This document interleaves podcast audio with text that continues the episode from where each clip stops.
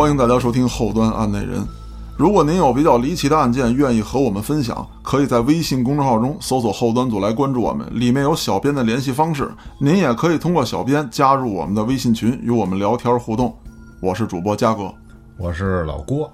今天要特别隆重的介绍一下挺爷，咱们后端组的律师。大家好，我是王挺。案内人做了好长时间了，对，咱们一直跟这儿瞎逼逼，今天把挺爷叫来了。那是真正的案内人。哎，一直没有机会跟大家一块儿聊聊，今天逮着机会了。这是我们的内人。可赶上这波了。嗯，是，那今天要给大家讲的这个案子呀，我提前得说一下，今天我所说的一切，将会成为呈堂证供对，作为最后 日后审判你的依据。那我有权保持沉默呗。啊！那好，本期节目结束。到到此结束。拜拜。那我要说的是什么啊？今天所讲的一切，嗯，您当一则故事听。如果今天的案子里面有一些被害人的家属，您认识，请不要向他们询问有关案件的细节，哦，哦，给你自己积德，也少给我找麻烦。咱们这是一个故事类的节目嘛，就嗯不要把这个东西引引化到一个社会问题就好了。对，反正有挺爷在。如果有人拿今天的这个节目说事儿的话呢，我会找到挺爷的。那好，言归正传，这个案子呢，不能说是我亲身经历啊，但是我多多少少有一定的参与成分。当然，我参与的不是犯案，啊、参与的是破案。谈不上破案，谈不上破案，因为根据咱们国家的这个相关法律规定，或者说办案程序吧，挺爷应该知道比较清楚。除非涉及到某项专业技能，呃或者说专业技术是警方不太涉及的，才会啊找外人啊，找外人一些顾问比。如说鉴定啊，哎，对对对，啊，比如说打捞啊，对哎，所以说我呢没有正式参与到案件当中，但是这个案子或者说这一系列的案件，跟我我家人是有一些联系的。越来越迷幻了。现在，那好，咱们言归正传啊。二零零六年的冬天，在咱们北方的某座沿海城市啊，刚刚开通了高铁，嗯。还没正式运行。嗯，高铁站建好了，铁路也铺通了，但是还没有到就是正式启用的这时间。这座城市的主要经济收入啊，指望的是旅游。哦，二零零六年的冬天，它开通了；二零零七年的夏天呢，那肯定要迎来很多的这个游客。啊游客。那当地政府为了保证二零零七年夏天的时候这一趟这个整个这个列车沿线啊、一切正常，嗯，能有大量的经济收入，于是在这个冬天派出了大量的警力对铁路周边进行巡查。哦，那有的听众要问了，说这个专门有巡道的呀，是吧？铁路工人，嗯，干嘛派警察去啊？那这里面就涉及到一个法律问题，就是破坏铁路。一提到破坏铁路啊，当时我老琢磨着就是偷铁轨，嗯但其实不单单指这些，嗯，能偷铁轨的人也不是一般人，这一般情况下偷不了。这要专业的设备。对，它包括什么呢？偷一些这个指示牌儿，嗯，或者说就像咱们这个高速公路上有那个大铁板的那种东西，啊钢板，哎，钢板，嗯还有道路上那种灯，嗯，偷这些东西都算破坏铁路。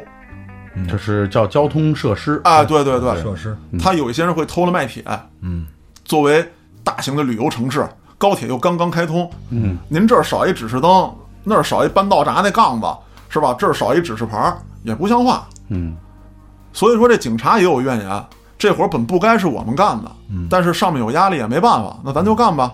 恰巧当年我表哥就被派去巡铁路去了，我表哥比我大三岁，嗯，那一年刚刚有孩子，那有这么一天晚上八点，他就跟他师傅巡路去了。嗯他这铁路是一段儿一段儿的，他们就负责了其中这么一段儿。嗯他们负责这段儿呢，其实已经离火车站还算比较近的了，就是很安全。嗯嗯，你真有那个胆大包天那贼人敢来偷东西，他也不敢到这块儿来。他也在中段儿，哎，对你得是两个车站中间儿是吧？像郭哥说这种情况，那正因为有这样的因素，疏忽大意了。嗯，就是没想到会有犯罪分子来这个地方来实施犯罪。对了，而且这次犯罪还特别严重。哦，有多严重？先让我简单介绍一下啊，他们这一来一回大概需要一个小时。刚才我也介绍了，离火车站比较近，再有呢，我表哥刚刚有孩子，嗯他们巡逻是三个人，两个民警，一个辅警。那我表哥这师傅就跟他说了，说你先回去吧，咱这也巡了几次了，没什么事儿。我们到时候巡完了是吧？该怎么上报怎么上报。嗯嗯你家里孩子小，你先回去。嗯，这就是一违规操作了。嗯，就是允许其中一个人早退。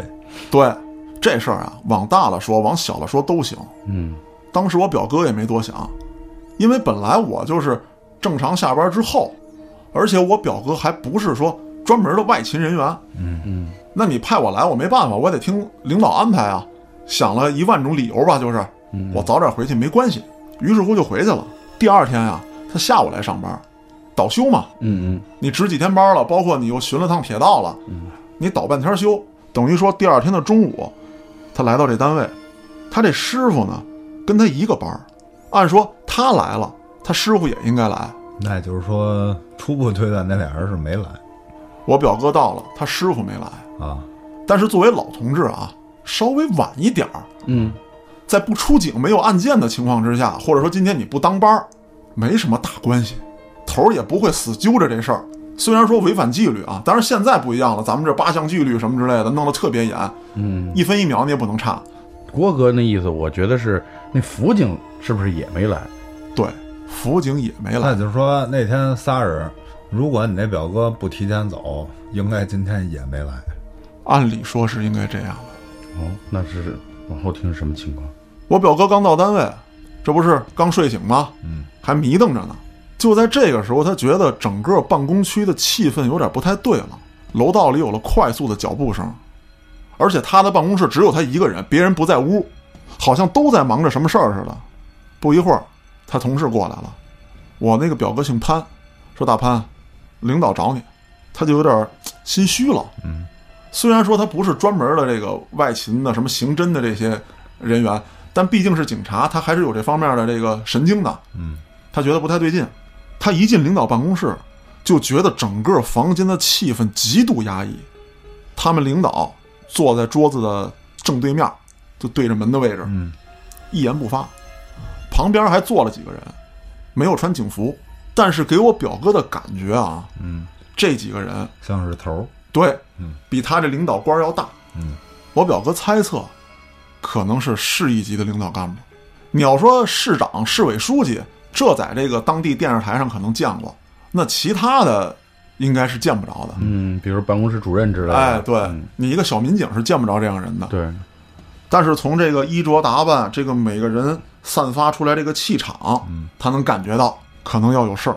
果然，他们领导问他话的这个内容，就是关于昨天晚上嗯他们巡查这一段的事情。嗯，可是他早退了，他不知道。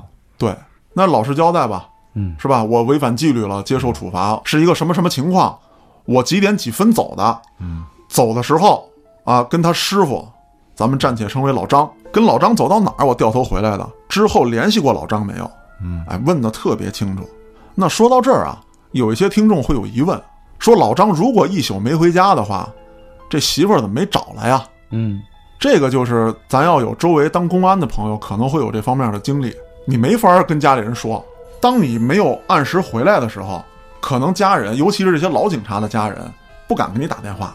嗯也习惯了，因为经常会有突发状况。对对对对，他只能提心吊胆的等着，对，直到今天中午这大领导来了要问事儿，才发现，才发现我表哥他师傅不但昨天晚上没回家，到今天也没来单位上班，这一下就紧张起来了。而且那位辅警现在也杳无音信。我表哥心里明白，大领导绝对不会因为一个小警察脱岗或者早退这么大动干戈，这里一定有事儿。那今天领导为什么要来找他们三个人？是因为在三天前，也是在晚上八点这个时间段，市郊的这么一个铁路段上去的民警没回来，这是发生在三天前。这事儿我表哥有所耳闻，而为什么今天找到这儿来了，是因为在我表哥跟他师傅的这个巡查段上发现了一个尸块，尸块上面有警服的残骸，这个事儿就一下引起了极大的重视。本来少了一名警察，咱先不说这人干嘛去了，就已经是一个比较重大的事件了。嗯大家都听说了，但只是耳闻。那今天这个尸块出现在这个路段了，那肯定要彻查清楚，嗯，咱们的民警到底遭受了什么。嗯而我表哥他们单位的领导知道这些大领导来是为这个目的的时候，也是心一下提到了嗓子眼儿。嗯我表哥当时也万念俱灰，有这么一句话啊，叫“不打馋的，不打懒的，专打不长眼的”。嗯咱换句话说，这是我表哥，我替我表哥说话。你哪天偷懒不行？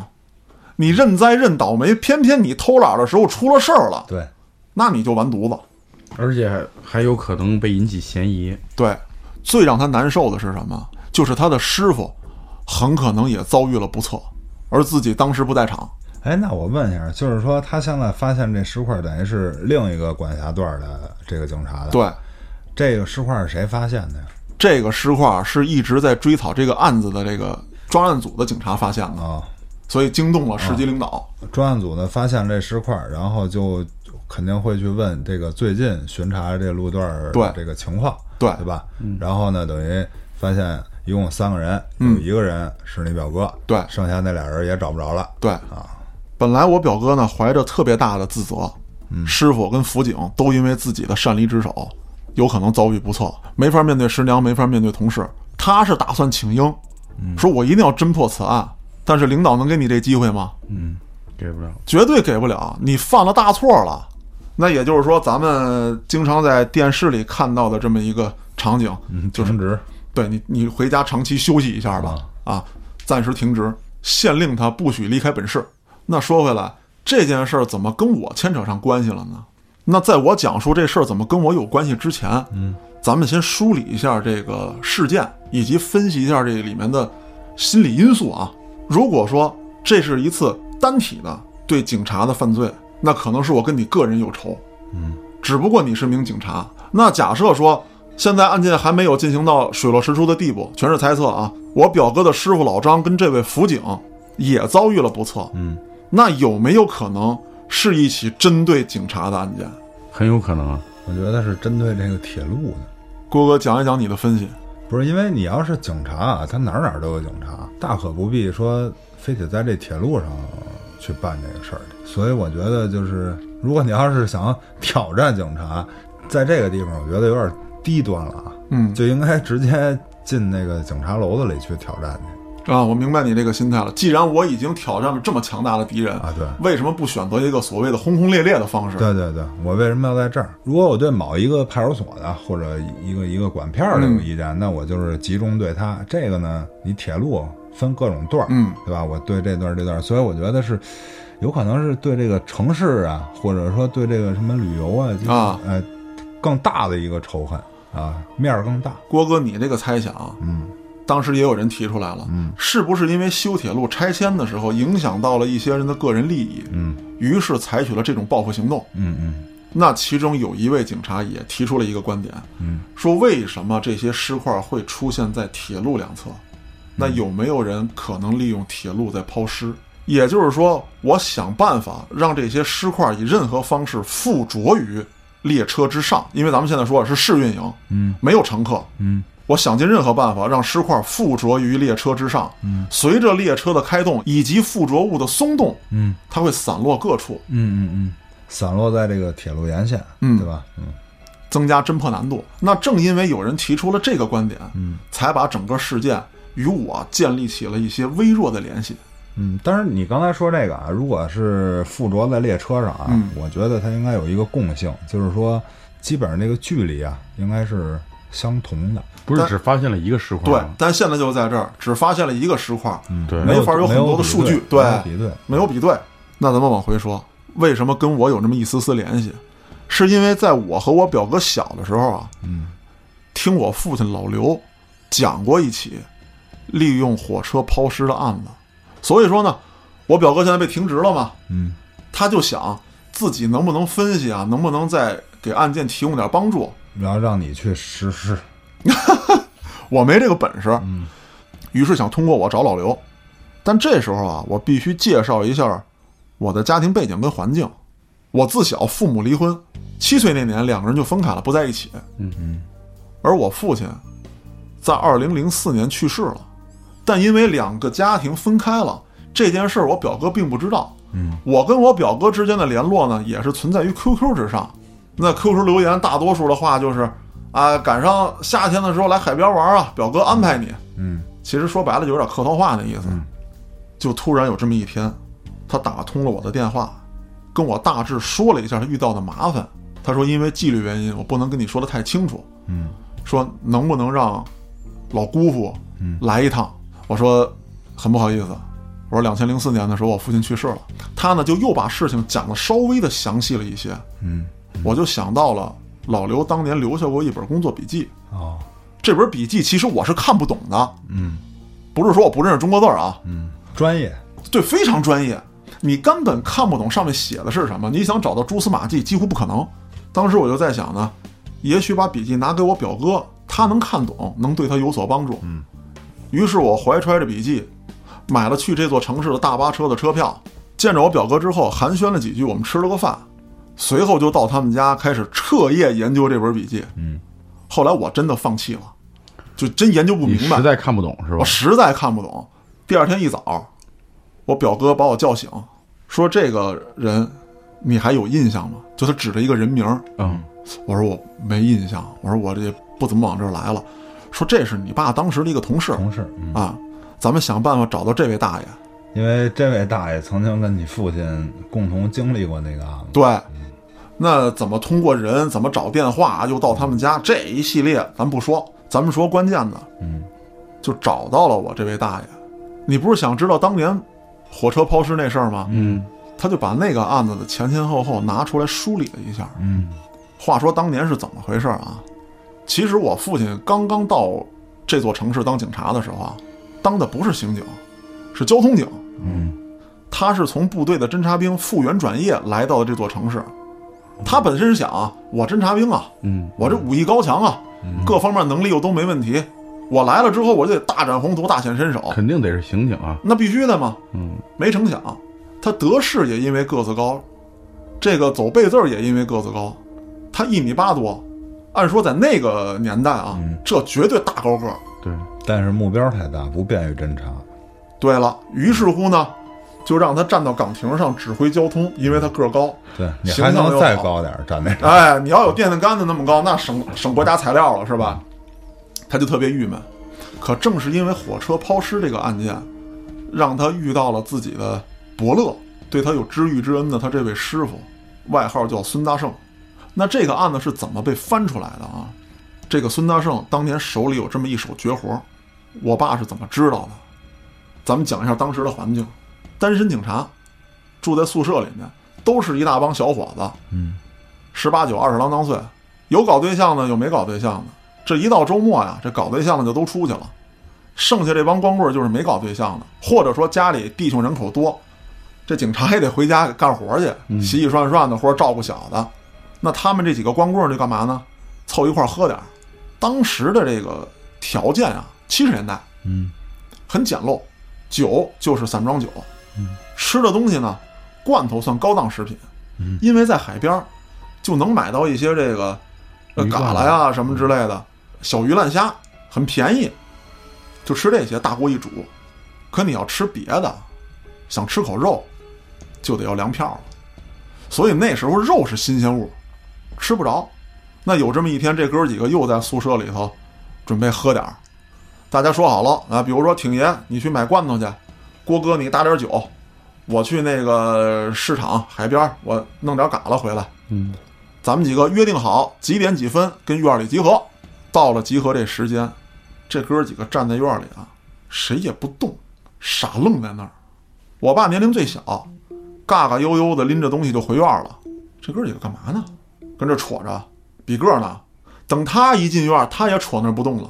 整个院里弥漫着一股奇香，炖肉的香味儿。嗯，这帮警察就开始琢磨：这谁炖的呀？啊，这奶孙子跟这炖肉呢！我操，背着咱哥几个，刚才出门还没闻见呢，肯定是咱走的时候炖的。根据这味道浓郁度判断啊，这肉还没炖好，绝对没进他肚呢。咱哥几个闻闻搜搜，这个公安局的后院是宿舍楼，前院是办公的地方。嗯，顺着这味儿啊，这哥几个可就找到前院办公地了。到这儿犹豫了，这可是办公场所呀，真要有哪大领导跟这偷摸吃肉呢，咱哥几个进去是不进去啊？嗯，但是由于当年长期亏嘴，这哥几个说啊，要不咱们溜达一圈看看，万一要是大领导，咱们扭头就走；要是咱半熟脸呢，咱就跟他套套近乎；要是熟人，咱进去就吃。找来找去，在值班室这股味道最浓。当天值班的就是我爸这师傅孙大圣。这哥几个就做了一计划，说你师傅你得打头，带着咱哥几个进去，咱们先陪老头聊天，跟他下棋。咱在这屋，我看他到底动不动这肉。他只要是一端出来，你不好意思给我们小哥几个轰走吧，对不对？再说我们手里也没空着来啊。你有本事就永远别拿出来，我看你这锅烧干了，你可怎么办？嗯，下了会儿棋，砍了会儿大山，拍了会儿马屁，这帮人就给我爸使眼色。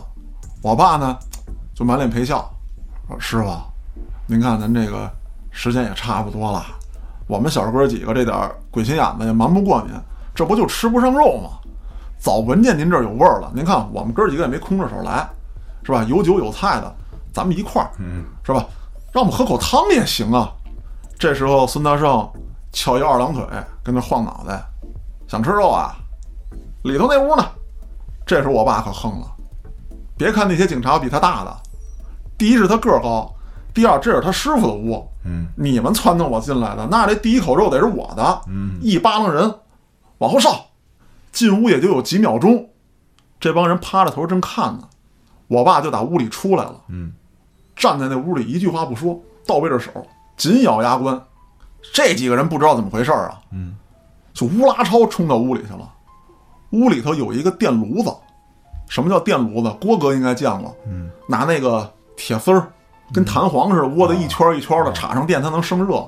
嗯，上头坐着一口大锅，这香味儿就是从锅里传出来的。这帮警察往锅这儿一围，把这锅盖一掀起来，这滚开滚开的开水里面上下翻飞着一颗人头。他这个孙大圣应该是正办案呢，他利用这个沸水呢，把这个皮肤这个软组织啊。从这头骨上去除，哎，应该是这么着，他要这个完整的头骨。对了，只有这种方法啊，能取得吗？你得想在当时的那种技术条件之下，啊咱们说这事儿不送到省里，更大的这个侦侦破的这个技术机构当中，他用这招是可以做到的。哦，就是土方法。土方法，要不怎么说是一手绝活呢？这帮警察扭头出去就吐去了。哇哇的吐，有的还没跑到厕所楼道里就吐了。本来我爸这也憋着呢，一看见这情况，他们也吐了，就越想越难受，自己也绷不住了，也吐了。这些人谁也不想喝酒的事儿了，嗯，灰溜溜的回屋了。这个时候呢，我父亲老刘同志就把楼道里所有吐的东西打扫干净了，擦了擦嘴，洗了洗脸。嗯，这个场面太逗了啊！因为吐完了嘛，你嘴角挂着东西嘛，哎。收拾那些呕吐物的时候，身上也脏了。明白明白。老刘很爱干净，给自己收拾好了，重新进屋了。看着这孙大圣，他不说话。嗯，这孙大圣呢，叼根烟，翘一二郎腿。小子，怎么又回来了？说嗨，这师傅不能白叫啊。嗯，叫师傅不就得跟您学本事吗？对，您告诉告诉我那是干嘛呢？哎，于是乎，我父亲老刘同志除了这一身身上的本领之外，又学了一手本事。这孙大圣啊。他是用一种特殊的粘土，嗯，能把这个煮完的这个人的头骨，嗯，进行一种复原，就大概能知道这人原来长什么样。哦，这是一种很古老、很古老的手段，他还会。那知道这人长什么样了，找到了一个头号嫌疑人。咱们先说啊，这个头骨是属于一个女性，年龄呢二十出头，死亡时间现在我也记不住了。发现这具尸体的时候，头颅已经被砍掉了。嗯。尸体呢是在一个臭水沟里头，有了一定程度的腐烂。嗯，但事件比较久远，再加上笔记不清，以及我这位讲故事的大爷也说不了那么明白，所以说啊几点几分死的，死亡时间多长，这个确实掌握不了。咱们就着知道的事情顺着往下说。锁定了最大的嫌疑人是这位女孩的男朋友。这男朋友啊，家里头父亲很早去世，母亲呢也在几年前死了，有三个姐姐。他是个小弟弟，这孩子从小除了他三个姐姐跟母亲之外，嗯，不接触任何女性，嗯，而且他这几个姐姐以及他妈妈认为女人都是坏东西。为什么？嗯，因为在那个年代啊，这个第三者关系啊是大家非常非常厌恶的。他父亲就是因为第三者的事儿送的命。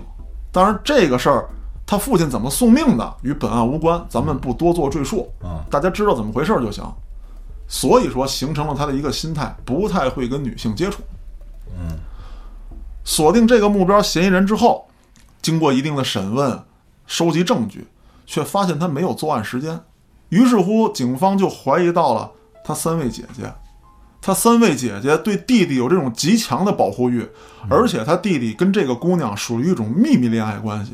但是这时候啊，作为咱们现代人来说，这个秘密恋爱到底秘密到一个什么程度，咱们打一个问号。因为在那个年代，任何男女之间似乎都要隐秘一点儿，对对对，对吧？那么警察怀疑他这三个姐姐也是有道理的。你不让弟弟搞对象，如果说发现了弟弟有这种偷偷摸摸的地下恋情，那会不会把这个女的杀了，女的杀了？你不就搞不了了吗？对呀、那么在调查三位姐姐的时候，警方有了一个重大的发现：嗯，这个男孩心里有问题。他除了与死者这位女性建立了男女朋友关系之外，嗯，他还有一位男朋友。那就是双性恋是吧？对了，在那个年代，这种事儿太不普遍了，这是一特别时髦的事儿。或者说有非常稀少的事。对太稀少了，甚至说警方也不知道有这种心理关系啊，对，有这种有这种情况，他不知道。嗯，最后发现，这个女孩很有可能是她这位男友杀的嗯，这个情敌啊，情敌。但是情敌不是同一性别。对了，可是当警方追捕她这位男朋友的时候，嗯，这位男朋友可不一般。怎么叫不一般呢？第一，有极强的反侦查能力；第二，这男的跑得极快。有一次啊，老刘前去追捕他，老刘当时的战绩啊，全军的长跑第二名，短跑第一名，这是侦察兵出来的，什么样的身体素质？最后老刘一路追这人，没追上，这事儿也让老刘觉得特别栽面儿。当时他被弄到刑警队，也是因为自己腿上功夫好，嗯，啊，枪也打得准。但是那时候抓点毛贼什么的，你不用枪，对对对，就想找这个嫌疑人，就得知道他在哪儿。而且老刘怀疑啊，这个嫌疑人这么能跑，绝不是因为天赋异禀，他受过训练。嗯，第一是逃跑的路径选择，嗯，如果只在街道，那警察第一能布控，可以围围追堵截嘛？，对，可以围追堵截。那这犯罪嫌疑人是专门挑荒郊野岭的地方跑，沟沟坎坎的地儿。有的警察就怀疑说，这人是不是曾经的运动员？嗯，或者野战兵吧。哎，老刘否定了，他应该不是运动员。嗯，为什么这么说呢？运动员你跑平地儿你行，对，而且老刘特别不服，你哪怕是国家队的运动员，你也不一定跑得过我。嗯，咱们这么说，你运动员好，你短跑厉害，我认账。你长跑能跑多远，对吧？我行军打仗的这些训练，我要跑多远？嗯，是不是？他不服。那咱们转回头来说，这人到底是谁？他的身份是因为老刘偶然破的一起案件当中得知的，也是通过这起案件抓到了这位犯罪嫌疑人，而他正是当年火车抛尸案的始作俑者。他抛尸的理由也很特别，就是觉得警察威胁到了他这位恋人，警察怀疑就是这个双性恋患者，嗯，参与到了杀人事件当中，嗯，只是说你就算没有直接参与，你可能知道有知情不报之罪，嗯，警察对他采取了一定的控制措施，那这时候他就见不到自己的伴侣，嗯，因此产生的愤恨，并且以杀警察相要挟。那咱们转回头说这个案子，老刘是怎么发现他，并抓到他的？老刘第一次抓他跑丢了嘛，嗯嗯，心情特别失落，面子上很下不来，就再也不跟这帮弟兄们喝酒了，自己晚上一个人骑着自行车出去巡逻。那时候啊，这个治安真的好。我听老刘讲，就当时你要看见一贼，你跟他说蹲那儿，立马就蹲那儿。嗯，这贼你就抓起来搁自行车后座上，他都不敢跳车跑，你就带回派出所了。你甚至还可以让这贼跑着，你自个儿骑自行车回去。那我能不能让这贼骑车带着我呀？哎，郭哥，你是高手，还真有这些老警察干过，啊，拿武装带勒着他骑，对啊，真有。所以说，老刘晚上自己出去巡逻也好，什么也好啊，并不害怕。嗯，穿着这身衣服足够了，天天晚上就这么绕，万籁俱寂，大晚上连条狗都没有，特别安静。那话说有这么一天晚上，老刘依旧骑着自行车巡逻，在远处的平房区发现了这么一黑影。老刘当时就想啊，巡了这么多天了，也没什么线索，来了个毛贼，今儿就得给你拿下，也不枉费我这段时间费这辛苦。或者换句话来说吧，今儿这气儿就撒你身上了。嗯，老刘把自行车推到了一个不显眼的地方，自己矮下身，沿着墙根儿就追这黑影。他借着月光一看啊，老刘吓一跳。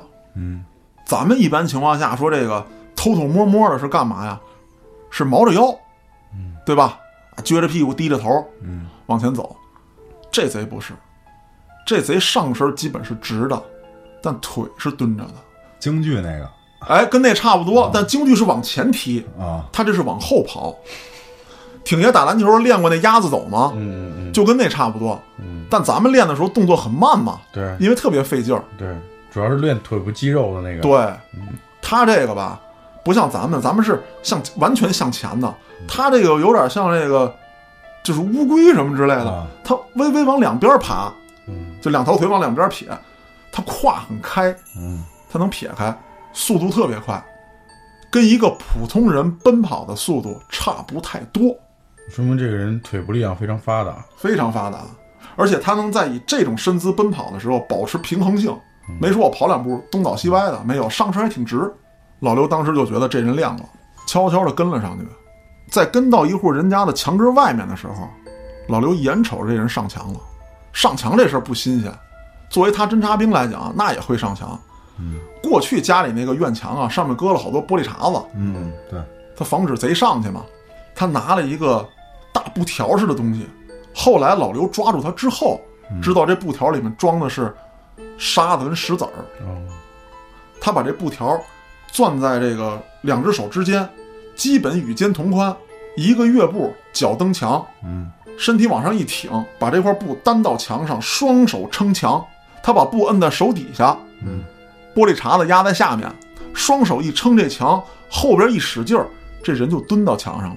嗯，什么都不碰，而且悄无声息。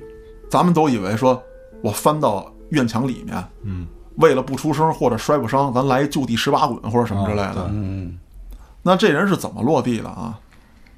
这也是后来抓住他之后演示的。落地的时候，身体像猫一样是弓起来的，两条腿着地。着地的时候，同时有一个身体向前倾的动作，双手摁在这个地面上，他的背不是弓着的吗？这个时候把背直起来，拿整个脊柱卸力，人就落在原地，没滚没爬，悄无声息啊。那这招老刘可就不会了。要说他这大个儿，当过侦察兵，翻这墙不是问题，但是这招他可不会。你进去就咣啷一声了，嗯，这贼就有反应了。当时激起了老刘的兴致，说我一定要抓着他。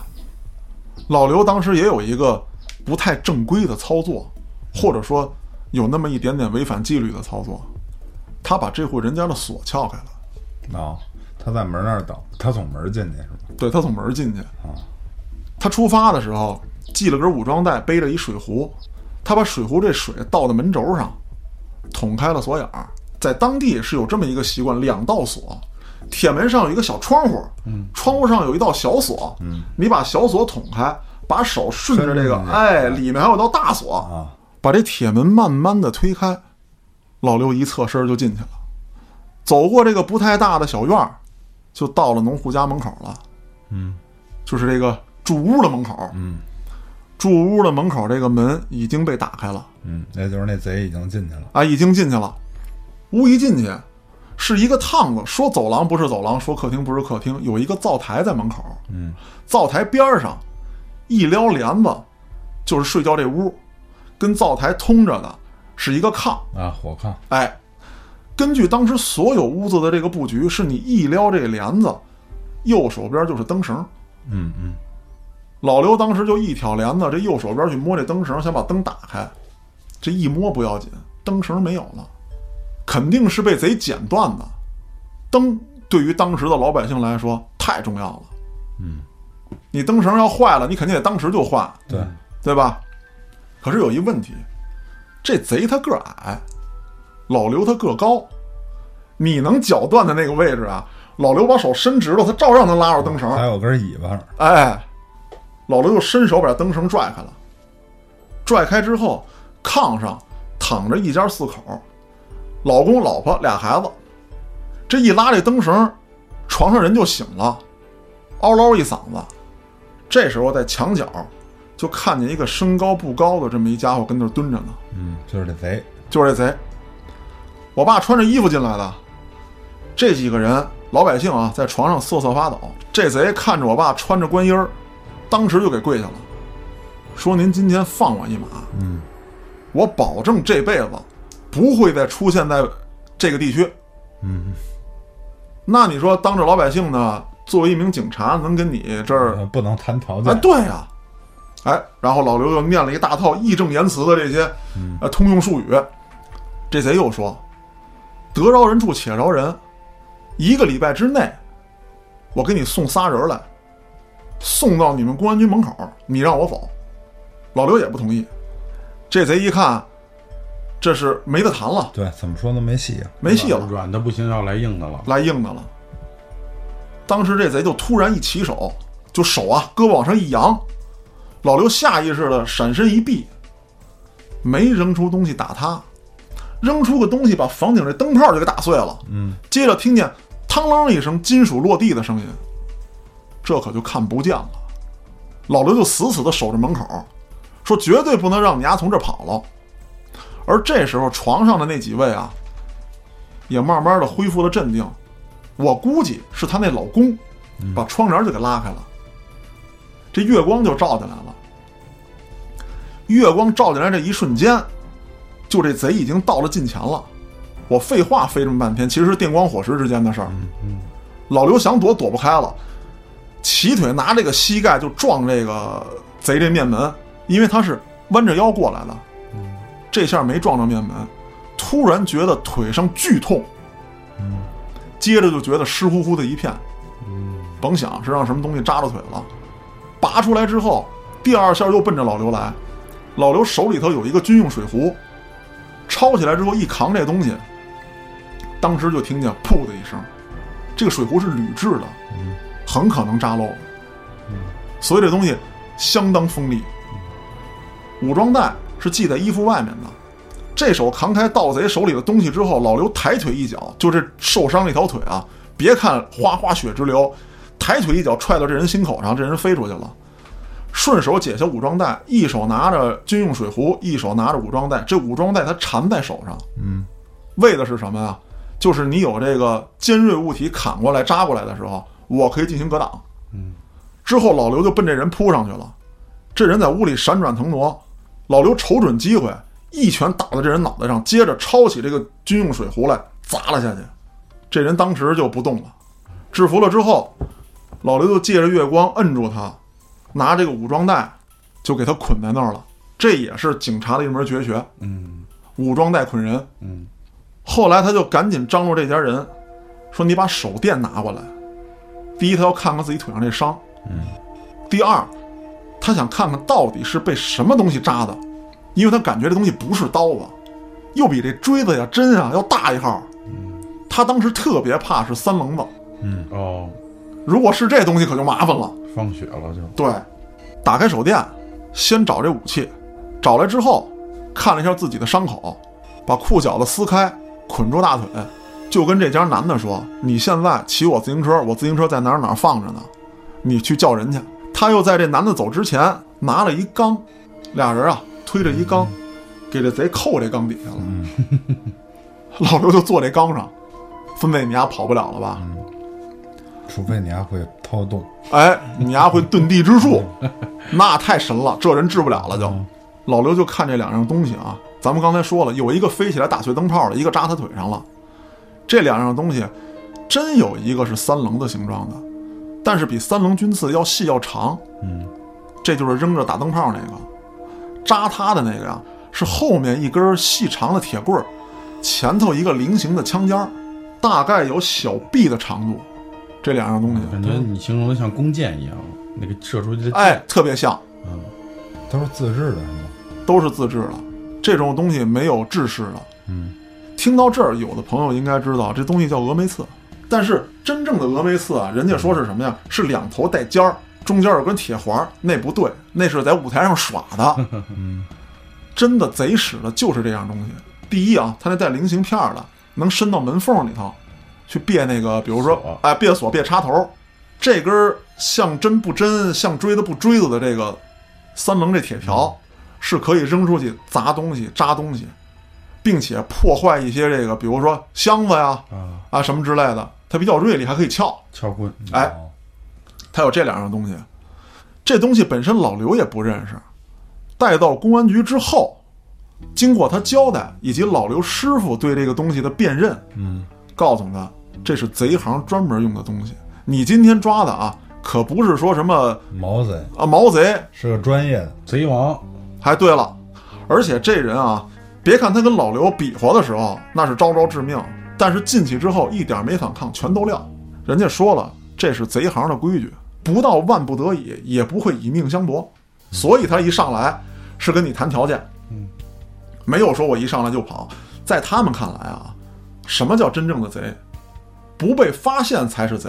嗯，我资料是漏了，就算是玩砸了，我在这行就很可能混不下去了。嗯，哎，那在审问这个人的时候，他交代了他们这一门里在方圆这一个地区还有谁，其中有一个人就极其善跑，他会的是什么呀？